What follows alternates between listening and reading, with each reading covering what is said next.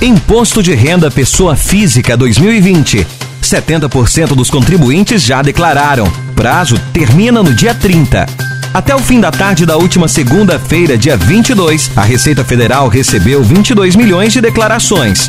Para os que ainda não entregaram sua declaração, o prazo termina em uma semana. A expectativa do governo é de receber 32 milhões de declarações. No entanto, o número de documentos recebidos até essa segunda-feira, 22, representa pouco mais de 70% do esperado. Vale salientar que quem entrega a declaração primeiro tem maiores chances de receber a restituição antes. O programa Gerador da Declaração está disponível no site da Receita Federal e pelo aplicativo, disponível para Android e iOS.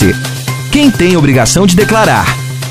Se você se enquadra em pelo menos uma das situações abaixo, é obrigado a entregar a declaração do Imposto de Renda 2020.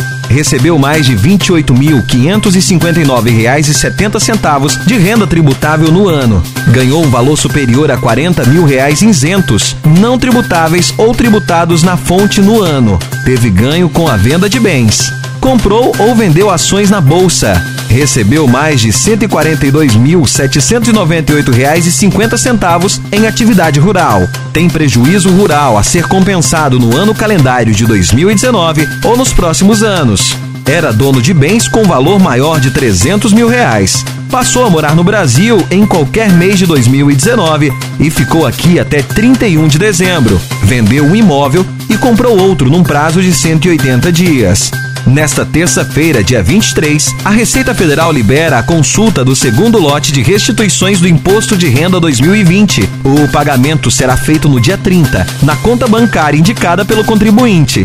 No total, 3 milhões 306 mil e 644 contribuintes devem receber 5,7 bilhões. Como o prazo de entrega da declaração foi prorrogado, a Receita pagará as restituições enquanto ainda recebe as declarações do imposto de renda desse ano. Lembrando que o prazo final para entrega da declaração é dia 30 de junho.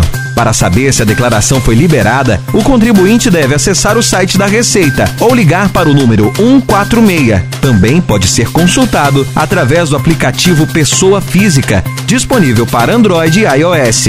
Saiba mais no site www.noticiasconcursos.com.br. Ah, e para mais informações, siga-nos nas redes sociais.